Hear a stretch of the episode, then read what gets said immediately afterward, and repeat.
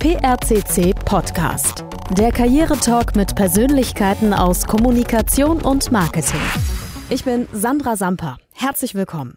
Heute sprechen wir mit Marc Metschke, Leiter der Standort- und Fachpresse und globaler Chef vom Dienst bei Lanxess, über seine Karriere. Die zeigt, finde ich, dass der Weg in die Unternehmenskommunikation nicht immer geradlinig ist. Ich habe das Glück, dass ich eigentlich in meinem Leben nie eine Bewerbung geschrieben habe.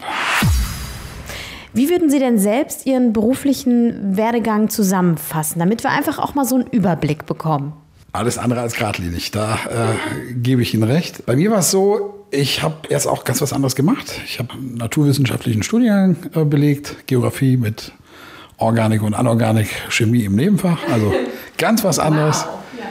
Habe dann erst zwei Jahre im Marketing gearbeitet und bin über die Marketing-Schiene intern in die Kommunikation gerutscht. Es gab eine interne Stellenausschreibung, auf die ich mich beworben habe. Und da bin ich jetzt seit über zehn Jahren sehr glücklich. Sie haben aber eine Position verschwiegen, die Schauspielerei, weiß ich. Ja, das, das ist richtig. Das ist äh, sehr lange her. Das habe ich da hab ich schon als Kind angefangen. Irgendwie bin ich da mal reingerutscht. Ich war mal im Kölner Kinderchor und die Dame, die die Auftritte für den Kinderchor organisiert hat an der Kölner Oper und äh, am Schauspielhaus, die hat mich irgendwann mal angesprochen, ob ich da nicht Lust drauf hätte. Und irgendwann gab es dann erste kleine Rollen. Und ja, das wäre sicherlich auch eine Option gewesen, das Ganze beruflich einzuschlagen. Hatte nachher auch größere Rollen, auch Serienrollen, die dann auch über eine längere Zeit gingen. Also von daher war ich auch eine Zeit lang sehr präsent. Ich bin heute froh, dass ich äh, einen anderen Weg gewählt habe. Weil ich glaube, diese dauerhafte Öffentlichkeit die brauche ich gar nicht. Influencer wären Sie ja dann heute, ne?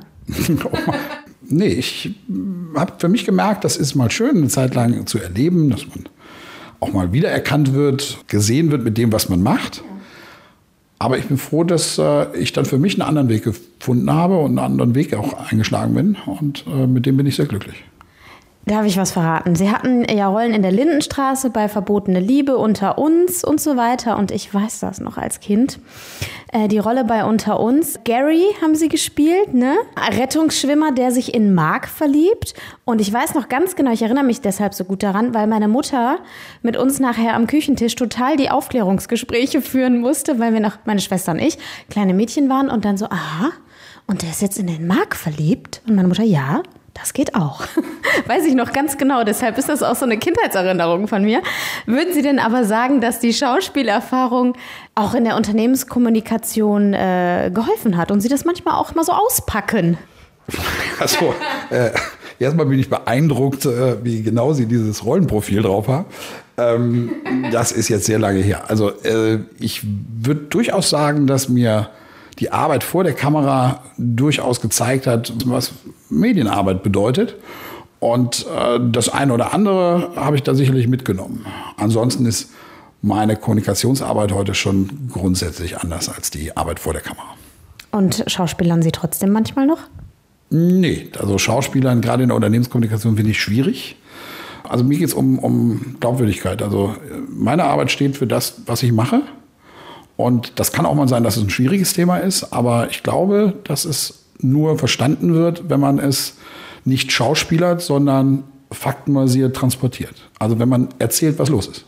Das heißt, Sie müssen ja dadurch auch immer äh, für ein Unternehmen arbeiten, wo Sie auch richtig hinterstehen. Sonst funktioniert das ja auch irgendwie mit der Glaubwürdigkeit nicht, ne? Das ist richtig. Ich habe mir meinen Arbeitgeber äh, immer schon sehr genau ausgesucht. Ja. Parallel zur Schauspielerei haben Sie Geografie studiert. Eine, äh, wie ich finde, sehr unkommunikative Wissenschaft mit einem stummen Forschungsgegenstand, wenn ich das mal so sagen darf. Sie selber sind aber spezialisiert auf die sehr lebendige digitale Welt. Wie passt das zusammen?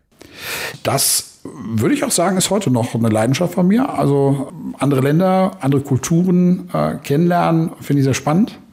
War auch im Nachhinein ganz klar die richtige Studienwahl. Und äh, die hat mir durchaus auch äh, die Augen geöffnet für naturwissenschaftliche Zusammenhänge und Probleme. Und über diesen Weg habe ich, wenn man so will, meinen Arbeitgeber dann gefunden, nämlich relativ schnell äh, die chemische Industrie und da eben auch den Fuß in die Tür bekommen und bin dann begleitend zum Studium über eine Öffentlichkeitsarbeit dann auch in den Job gekommen. Ich habe das Glück, dass ich eigentlich in meinem Leben nie eine Bewerbung geschrieben habe. Das äh, kann ich wirklich sagen, ist echt Glückssache, weil ich sehe durchaus auch im Bekanntenkreis äh, wie viele Leute ganz, ganz viele Bewerbungen schreiben. Aber ich habe das äh, über diesen Weg eben geschafft, da den Kontakt zu halten zu der Öffentlichkeitsarbeit, damals bei Bayer. Habe da in der Besucherbetreuung gearbeitet. Studienbegleitend war es nötig, eine Diplomarbeit zu schreiben. Was lag da näher, als die dann auch im Unternehmen irgendwo zu schreiben? Anschließend war ich so tief in den Zusammenhängen, damals im Bereich äh, der Entsorgungsdienstleistungen äh, drin, dass man mir angeboten hat, dort auch anzufangen. Und dann habe ich auch schon die Festanstellung bekommen vor meinem Studienabschluss. In diesem Jahr sind Sie vom Chemieparkbetreiber Currenta zu Lanxess gewechselt, also von einem so mittelständischen Unternehmen zu einem Konzern.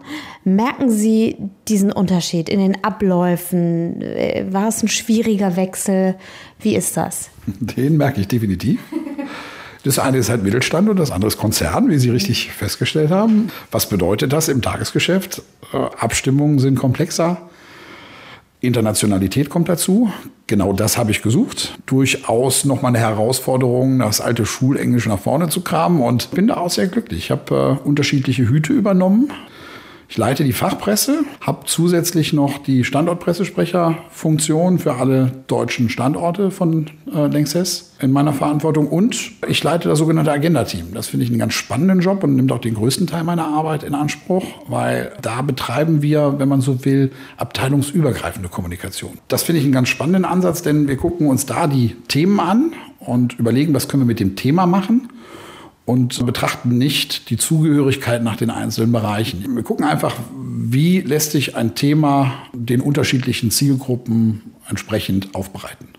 Ich komme aus dem Journalismus und das erinnert mich sehr an unsere crossmediale Herangehensweise in Redaktionen. Ja, wir haben uns schon ganz klar auch im Journalismus, insbesondere in den Redaktionen, umgeguckt. Ähm, wir haben einen sogenannten Newsroom entwickelt. Wir nennen das Newsroom Light.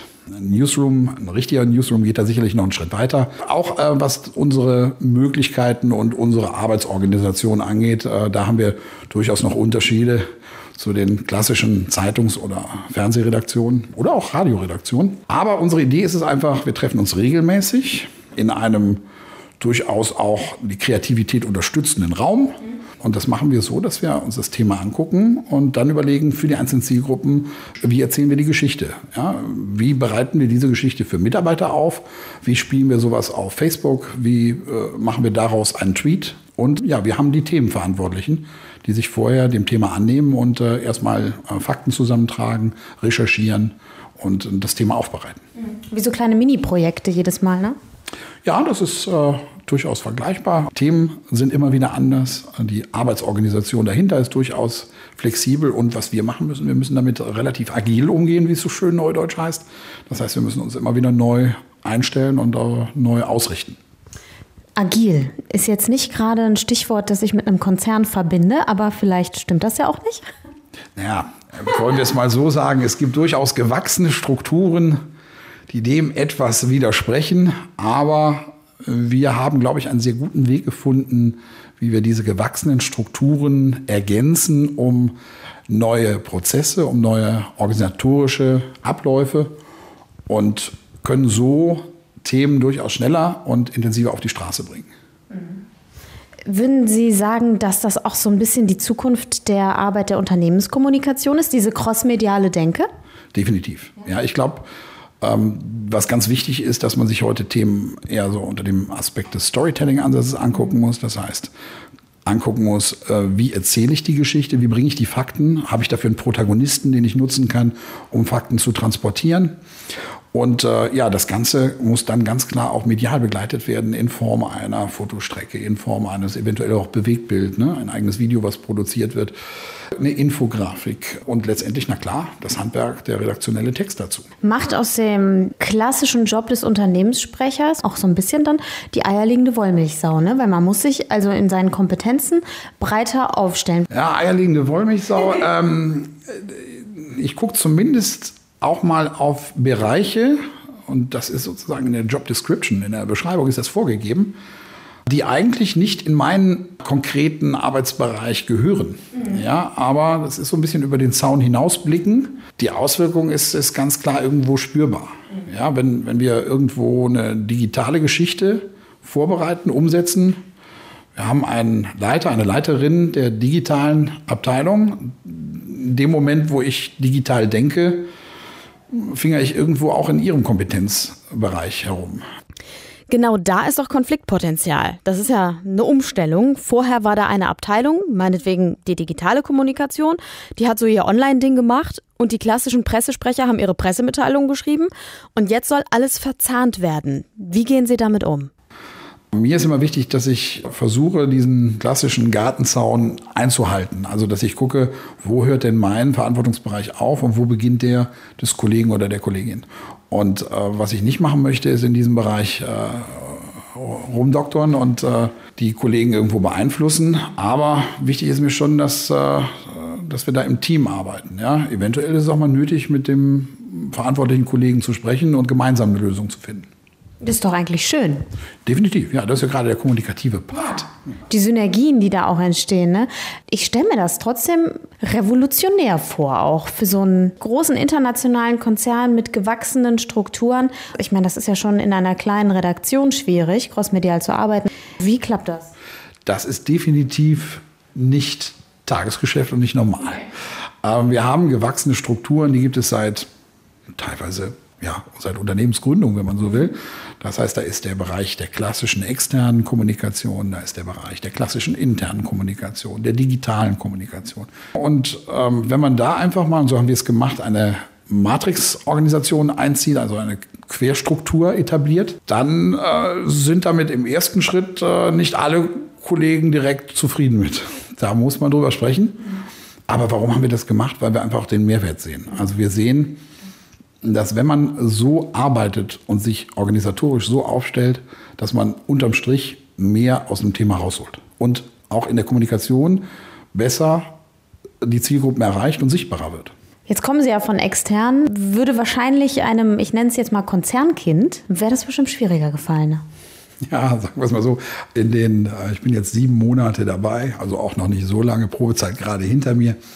Ähm, das eine oder andere habe ich da auch gelernt. Ja, das war sicherlich der Fall. Inwiefern? Ja, man, man hat einfach gemerkt, äh, an der Stelle unterscheidet sich der Arbeitsablauf von äh, einem mittelständischen Unternehmen. An der Stelle gilt es dann immer wieder, die eigene Arbeit abzugleichen mit den Strukturen und den Prozessen des Unternehmens und äh, zu gucken, vielleicht holt man da mal andere Kollegen mit ins Boot legt ein bisschen die Hands-on-Mentalität ab, die ich gerne favorisiere, aber mm, ab dem Moment tritt man vielleicht auch einem Kollegen auf die Füße. Und das muss ja nicht sein. Vielen Dank für das Gespräch, Marc Metschke, Leiter der Standort- und Fachpresse und globaler Chef vom Dienst bei Lanxess im PRCC Podcast. Sehr gerne. Vielen Dank für das Interview. Ich habe mich sehr gefreut. Exklusiv in unserem Podcast erfahren Sie von einer spannenden neuen Vakanz. Wir suchen einen Head of Communications für ein Unternehmen in Norddeutschland. Und wenn es eines gibt, was für diese Position wichtig ist, dann ist es Erfahrung im Bereich Change, Change und nochmals Change. Und da das Unternehmen sehr international aufgestellt ist, sollte man auf jeden Fall interkulturelle Kompetenz mitbringen und im Englischen absolut sattelfest sein.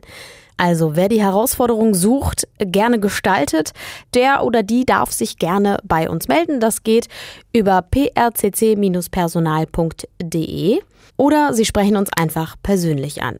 Und natürlich können Sie unseren Podcast auch abonnieren, zum Beispiel bei Spotify, iTunes und Deezer. Bis zum nächsten Mal. PRCC Podcast. Der Karrieretalk mit Persönlichkeiten aus Kommunikation und Marketing.